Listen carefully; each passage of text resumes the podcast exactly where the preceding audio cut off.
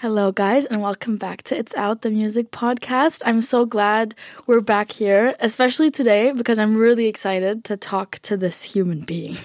Thank you. Lost Frequencies is here. Just like my favorite song going round and round my head. Like my favorite song going round and round my head. You're just like my favorite song going round and round my head. AKA Felix. Yes. If I'm correct. Yeah, yeah, correct. Um, how are we? I'm good. I'm good. Yesterday we I played the I played the last um, show of the summer for me, Ooh. uh, Lollapalooza Berlin. Yeah, summer shows are intense, and the last one must have been sick. Um, yeah, I was playing against Imagine Dragons, so Oh. I was I was kind of scared. Against But them. yeah, they moved me they moved me around because uh, long story I ended up playing at the same time as them, No and way. um, and uh, so I was kind of scared. But in the end, the stadium was packed and it was a great vibe. So I'm happy. Good. Were you in the stage that was in the in the stadium or outside? In the stadium, yeah. Okay, sick. I saw that from the top. It looked crazy. Like, ah, you did. You were at the humongous. festival. I was there, but Saturday. So, and you played Sunday, right? Yes, yes. Okay, but it was were the how are how's the Berlin crowd to you like in comparison to other cities? It was super fun. I have to say that sometimes in Germany, I feel like uh, I have to uh, take the mic and, and tell the people what to do. Like I, I have some moments where if, if I don't take the mic and don't tell them what to do, they will just watch. And if I tell them like, everybody put your hands up now and jump and dance with me, everybody in the stadium is gonna do it. So it's like there's like this massive gap. I think uh, I'm seeing and talking to the crowd here Yeah. in Germany, especially, is uh, is very important. I think they, they expect some connection with you, Mm-hmm. and just doing a DJ set without connecting with them, I think they, they have a hard time connecting. Yeah. Uh, So it's it's nice to see. Interesting. I heard that too, and I've realized that too. It's I feel like Germans need rules. Like in in when they're in a crowd, Germans just need to know what's up. You're like, put your left hand up. They're gonna do it, and really euphorically.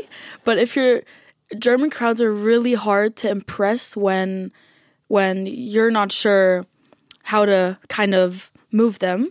But Yeah. you're like insanely talented, so But like it was probably I, I, I've been doing it for quite quite a few years now, so I kind of I kind of know better how to interact with people on stage now. Yeah. Also because I yesterday what I did the DJ set and I also did a live show with musicians and we were playing instruments. Hmm. And when I did that, it really I really had to get out of my comfort zone and interact really way more with the with the with the people. Yeah. And when I came back with the DJ set after, I took that all th- all this information with me back to the DJ set, and so now my DJ set is really more a show Mm-hmm. than um, than what it was before. So it's funny to see how everything grows to what it's today. Yeah, it like you like evolved on the stage. I try. Were you more introverted in the beginning? yes. You feel like if you if you look at the, the picture of me in 2015, I'm always looking down at the DJ booth, Ah. or I'm looking up with the eyes closed. I'm never looking at the crowd, and I was really scared to see what people were doing. So um, I really had to grow. I was never taking the mic. I was I was just showing up. You also you see my posture. I'm a bit uh, Mm. like a bit more. body language. Yeah, stuff, you see the body language is a bit more introvert. And so I- because I'm usually I'm more like a studio geek in the first place. You're like a little nerd, like Yeah. My dream was not to be on stage performing as a DJ. My dream was to have a place like this, like a nice studio where I can make music and not disturb the neighbors. a not disturb the neighbors. That's a good one. There's there's differences in, in DJs and stuff and producers where they kind of love just doing everything outside and showing their music to their friends in the backyard, and everyone's like, "Oh, I live next to this musician. it's horrible." Um, I can. im- do you know Rick Rubin? Uh, no, no, no. Oh, okay. Wait, I think you'd love uh, Rick Rubin. He's like a. I kind of call him the music wizard, Okay. and he's worked with I don't know Jay Z, Kendrick Lamar, Mac Miller, a bunch of different cool Okay. artists, and he is basically just like a mentor in the room. He he is this wise guy, and I have no idea where his knowledge comes from, but he just has this like brain that shoots into all these directions, and he wrote a book as well for creative people. And I think you'd. Li- I think you. should- Do you like yeah, we'll check it out. What's the name of the book? It's called The Creative Act: A Way of Being. It's cr- I think you'd love it because you're like a I will check it super out. creative guy. I try to be.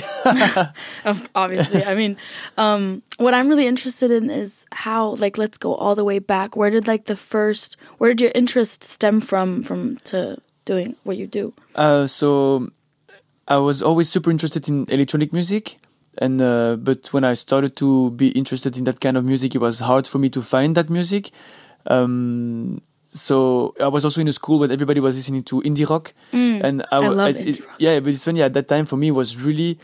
I really didn't understand why people were not ele- listening to electronic music because for me it was really the best music. You know, there was Mm-hmm. no question asked. You know, I was also I was like 12 years old, and like uh, like uh, I think Fedde Le Grand was on the radio like put your hands up for Detroit. I love the Uh-huh. city. Like all these things for me. Like these tracks are bangers. You know.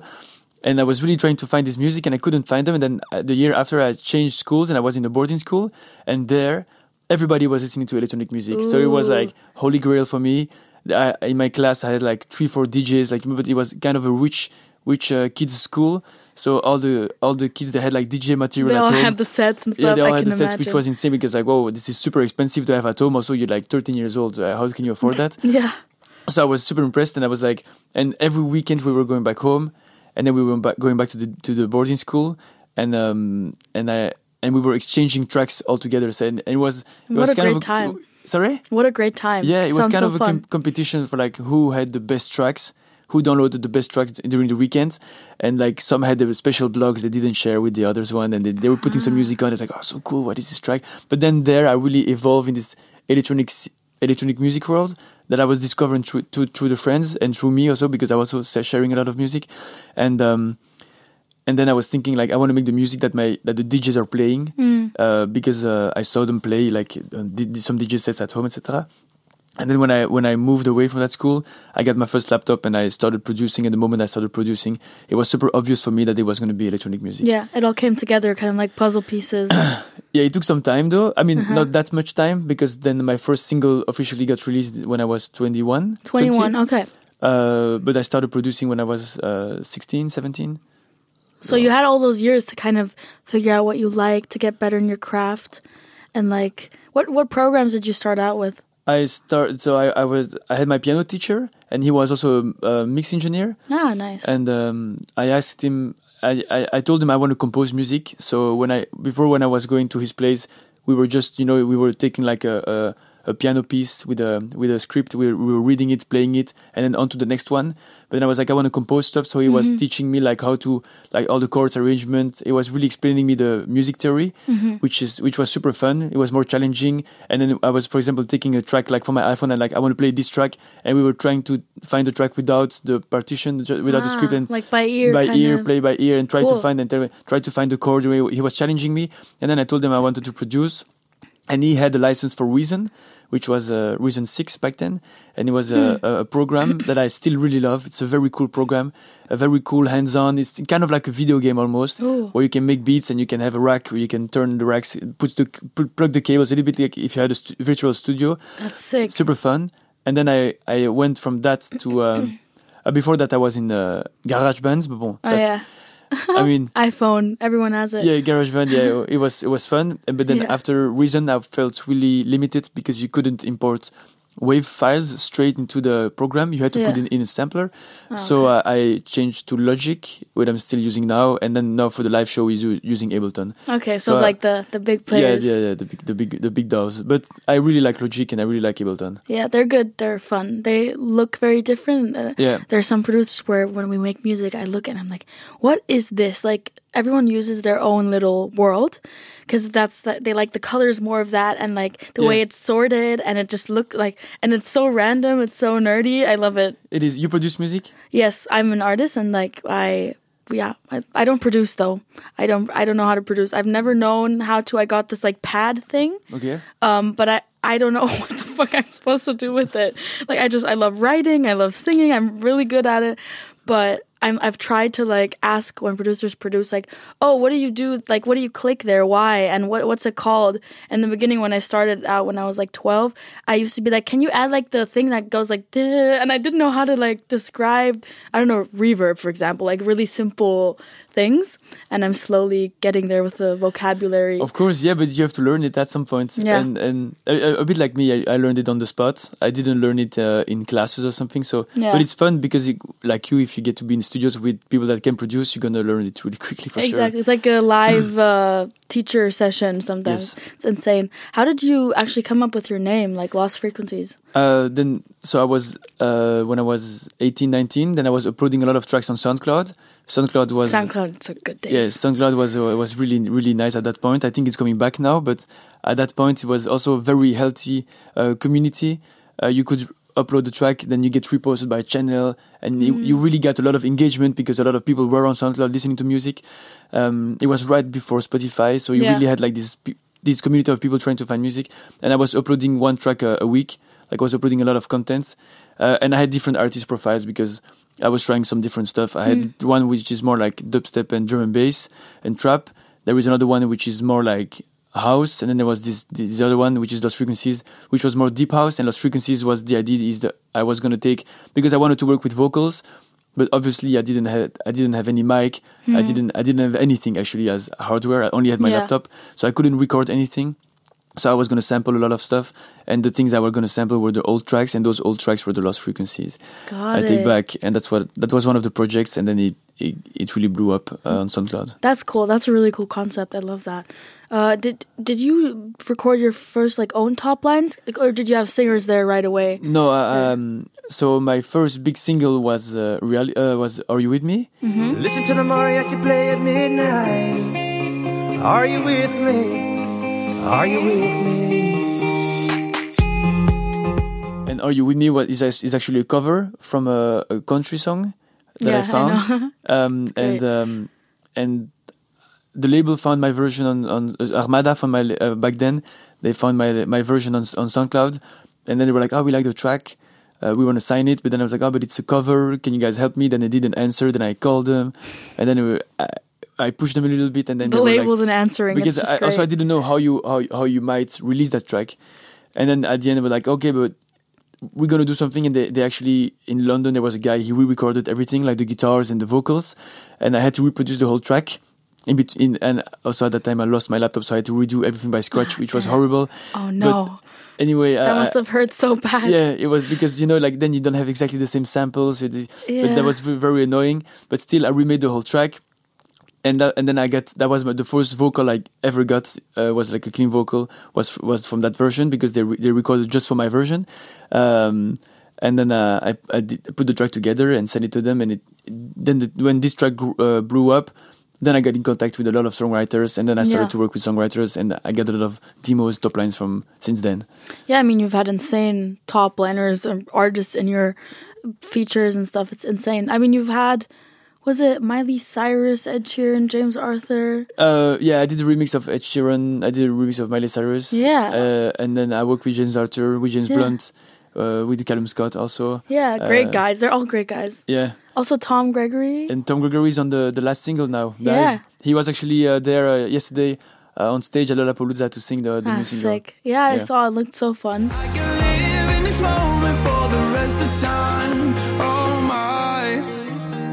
I just wanna dive into your love, your love. Dive into your love, your love. Um, what's it like doing? Like, what's the difference for you from a feeling when doing a remix? You're obviously you get kind of get a song that's already there and you make it your own and you add a new world to it that makes it more. It's like oh, you add your little spice. But when you actually make a song with someone, is it for you? What do you prefer? Like the closer working together with an artist on a new song, or like remixes? Um, when I work with a, another artist on a new song, which would be maybe like a singer or songwriter, um, it's kind of it has more pressure because it's usually aimed for a more aimed for like a single or more like something we're gonna push to the radio or like it's aimed for, for, for something for the label that they're gonna like and then we're Yeah. gonna push uh, for the big public and then it's then there's a lot of talking back and forth with the singer songwriters with the with the songwriters and the singer and the, and the label. Like you know I take I try to take the feedback from everyone and I'm trying to make the best version possible of the track that I of the Yeah. V1 I I produced. Um, and uh, it's a lot of work it's a lot of feedback and it can it, it, it can drag on a long time. But in the end the end result is usually uh, something like the feeling something like dive something like uh, where are you now? You know uh, it's usually big tracks that we get to release that are that get a lot of attention and you know that get to grow my profile. So it's super fun to be able to do this kind of process with everyone. And and then when i work on a remix then it's just me alone in the studio and i get to do what i want. Yeah. and then and then it tends to be a bit more crazy. It tends to be a bit more progressive a bit more uh, show inclines, like f- for when i go on stage. And then I can I can drag out the track a little bit more because now the the, the singers are kind of shorter and the the those tracks then they, I can be longer. I can have different parts. I can be a little bit more crazy, and and and that's where I can be sometimes a bit more out of the box and Mm, have try no try stuff. Yeah. It's just So you. I like I like both. Yeah. What's like you just said like in your studio alone, is there anything that you need in particular like lights or smells or comfort, a specific chair? Are you very specific about that? No, no, no, no. I've, no, it's as long as Good I can produce. Yeah, uh, if I can have a good, if I can have good speakers, Yeah. and I know that the sound is not leaking out of the room, and that I'm not annoying people, then I, I'm I'm very Aha. because I don't because I know sometimes I, I will be very stuck on the part and it will loop for like an hour or two. Yeah. And I don't want anyone to hear that Yeah, because it really makes me super shy. That I don't want people to hear what I'm doing. Yeah. And then I, I- I'm I'm down to share the project and the final results, but I don't want you to hear what I'm doing when I'm in the box. It's interesting to hear that you're like hyper aware of your surroundings and you don't when it's like the, the same point in the song it's like uh, uh, for like Yeah. two hours the entire time. But I feel like when outside people if they would get into a studio with you or any musician, they'll they're always like, "Wow, how do you have so much patience? Like you're working on the same little part over and over again. How do you not go crazy and how do you still like the song after hearing it for like a million times?" I like the song at the end because I hear the final results. I, really, I know Yeah. everything that was annoying Yeah. about it. It's gone. you fixed it. Yeah, you made it. it perfect. yes, I, I try. I try. What's the, like a, a dream collaboration you have that you haven't worked with yet? And go, you can go cr- as crazy Oh, as you I want. I would love to work with Labrinth. oh my god, that's such a good answer. That's such. he's one of the most talented humans ever. It's insane. Yes, he's a good songwriter, a good producer. He has a good voice, and uh, he seems like a genuine, super nice guy. And he has Yeah. a really amazing uh, music history. So um, Yeah. I think I would be f- super shy if I was with him in the studio, actually. But um, I would love maybe yeah. Uh, the process would be like f- the best for me would be I have a track, he sings on top. And then we work on it together later on. But Mm-hmm. because if I would be with him in the studio, I would be super, super scared. yeah, I mean, I'd be intimidated by him too. I feel like he's like such a super brain, but I feel like it's also the other way around for him with you too, because there's maybe I don't know. yeah, because I've often people, you know, artists and we're really self-conscious about everything that we do and we always put other people on the pedestal like artists they everyone puts each other on a pedestal it's so funny because artists have people they look up to as well and like i don't know jay-z has someone he looks up to and it, it goes all the way beyonce has someone she looks up to you know it's and so i feel like it's you guys would probably vibe i'd love to hear that I hope to. Yeah, I hope next time we talk, I can present you a track with Yes. Send it to me first, please. um, yeah, that's so cool. What I mean, you've been touring the whole time, and you know your music is very like hyper in a way, and it's very it wakes you up, and it's it's just like there in your face, and it's connected very often with partying and like the the party scene. People that that are in their car, they're partying, or in the club or festivals. Are you yourself actually a person that likes to party and likes to go out and has the energy for that, or do you just like the music and that's part of it? I like the music. Okay. I like the music. I like. I, I like, but I also like the reaction it can it can create with people. I like the impact um, a good build up can have, a good drop can have on on a on a crowd. But uh, I'm not such a bad party goer myself. Got it. That's Yeah. so in, like interesting because it's like basically almost party music Yes, for everyone, but you're not really the partier. No, I'm, I'm uh, yes, I'm, I'm not a big raver, um, but it's just yeah, I really like, I really like uh, the sound design. I really like the the craziness in electronic music you can have. You can, there's no boundaries. You can, you can really go anywhere, and um, yeah, I like, I like, I like that. There's no really, there is some codes in some styles, but you can really basically do whatever you want in electronic Yeah. music. Also, sound design. There, you can have crazy guys doing crazy stuff, and uh, that's what I like about electronic music. Yeah, I mean it's interesting, but do you do you feel like uh, what does it feel like having so much power in your hands with a crowd? Like you're fully responsible for the crowd in front of you. Does that give you any pressure, or I mean, you can also make them really happy or make them really sad or angry, or Yeah. Um, it's insane power to have. Like it's yeah it's it's it's just um it's crazy like it's the, sometimes that uh, I, I i show up on a stage and i just think my, myself it's crazy that big promoters you know they've been working for the whole year to organize an event and for the next hour they give you this stage uh, for you to go on and to do what you want. And as a DJ, I think it, it, you can very quickly shift into a easy pattern where you play crowd pleasers and where you play tracks that pe- everybody knows and then everybody's having fun. But in the long run, what did you do on stage except playing other people's tracks? And I think it, you can easily get lost in playing other people's music. Hmm. Um, and and so what I try to do is really play my play my music when I go on stage. And sometimes it can be so it can it can feel repetitive if I do the show over and over again. Mm-hmm. But still, every time I'm, I'm thinking like, if somebody booked me and I'm here today on this stage and they give me this opportunity, it's not because I'm a good DJ because I'm not I'm not I'm not the best DJ.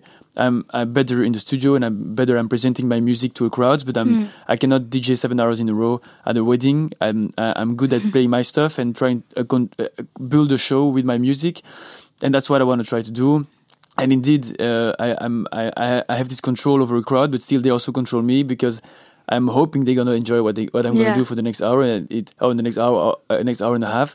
I hope what I'm gonna propose to them they're gonna enjoy it Yeah. because I'm gonna try to adapt myself, but I'm still gonna try to to to do a lost frequencies performance in some kind of way. Mm-hmm. Except if if it's like a nightclub and everybody's really you see like everybody's there for really to party and less Mm. for me or like it's some some I don't know. Uh, there is like a big party of boys trips that they they came down to the club and you know like and I'm like then I'm gonna play some tracks for these guys to go crazy. I'm gonna try to read the crowd, but I'm still gonna try to do a Lost Frequencies show in the Yeah. end. It's like a ping pong tournament almost. But I don't know if it crowd answers your question, but no, it does. It does for sure. It does for sure. I mean, you, it's, yeah, it's different. You you adapt, they adapt, but you still.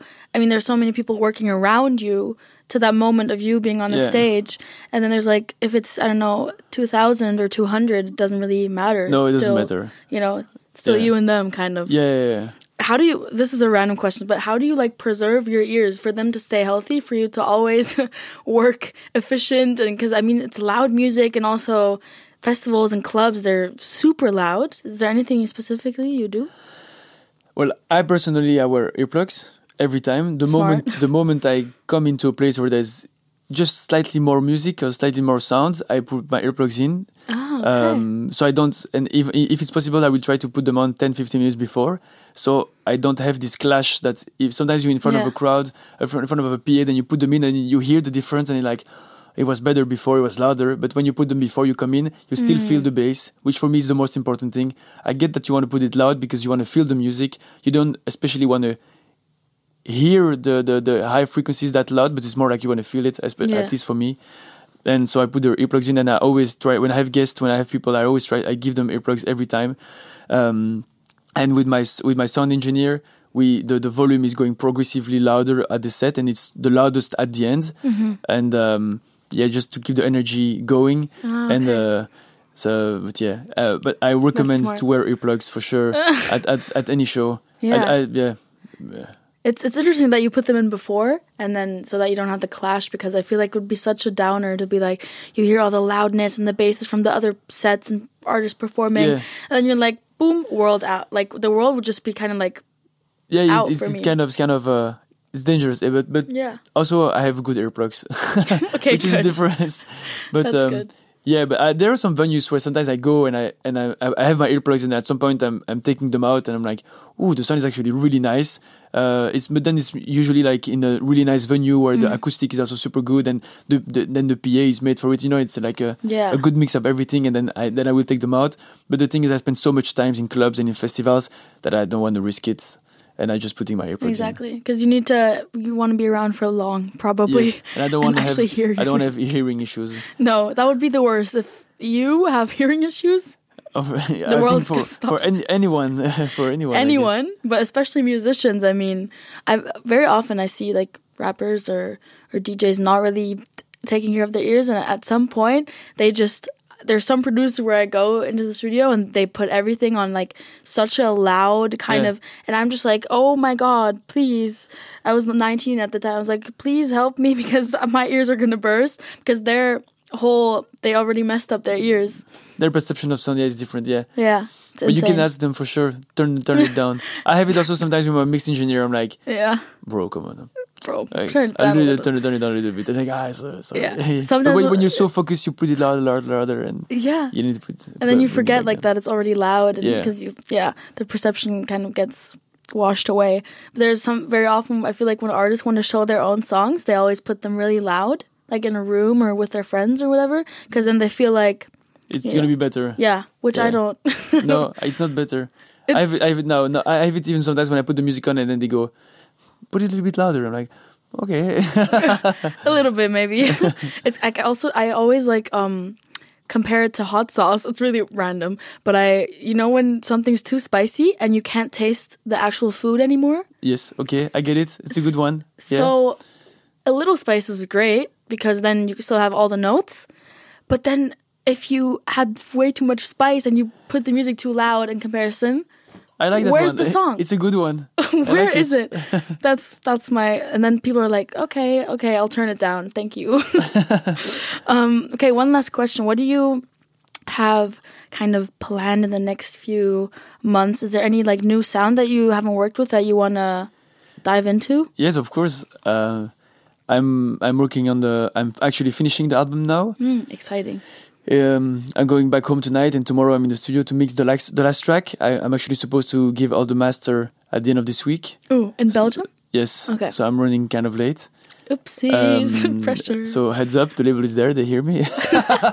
Hello guys. He's late already. no, no, no. I, I should be fine. Um, but uh, but yeah, and then the the the album is what what is really cool about the album is like like I said, we release a lot of singles, and but then on the album I get to put tracks that are a bit more out of the box, a bit more crazy, with different Fun. singers, different songwriters. Also, there is like the last track is like almost seven minutes long. It's like more like a Oh, instrumental. Um, and so I'm really excited to release the album. It's going to come out in November, and um, I still have some work to do, but uh, Mhm. it's going to be nice to have some some a lot of music out at once. Yeah, it's got, like as a bundle, it's so exciting. Yeah. Albums are so so exciting, and also I've missed long songs. Like I love, like back in the days, how there was it was a four minute, five minute song, seven minutes didn't matter. Yeah, when I, like, like, there's this track from Justin Timberlake, like what goes around Yes. comes around, and then it Yes. just drags on, and then the strings at the end, and then the instrumental, the beat at the end, like, oh Yeah. yes, yes, I like it. Or like from Justin Timberlake, like not a bad thing. To yeah, like, yeah, yeah, yeah. it goes on for ten minutes, I think, and It's nice. the chorus comes back and it comes Yeah, back, then and then comes every back. time it hits. Yeah, it's nice, but um, you gotta put it on Spotify, put the short edit, and then do a long edit, huh? Yeah, these For the, days. for the lovers, yes. Yep, yep. Well, thank you so much for being here. Thank you for the nice talk. Of course, we're really excited for your album. Stay tuned, guys, November. Yes, And yeah, bye. thank you very much. Like my favorite song going and round my head. You're just like my favorite song going and round my head. Der It's Out Podcast ist eine Produktion von Podcast Network bei Sony Music. Aufgenommen in den Circle Studios, Idee und Redaktion Sarah Heiß, Executive Producer Sarah Heiß, Lukas Barth und Sandra Pfeiffer, Audio Engineer David Hoffmann, Kamera Lynn Nguyen, Post-Production Lukas Barth und Jonathan Heffner. Die Songs aus dem Podcast findet ihr auf der It's Out Playlist. Und alle, die mich beim Talken sehen wollen, finden Videos zum Podcast bei Snapchat und TikTok. Und nicht vergessen, It's Out überall zu folgen und zu abonnieren. Danke und bye!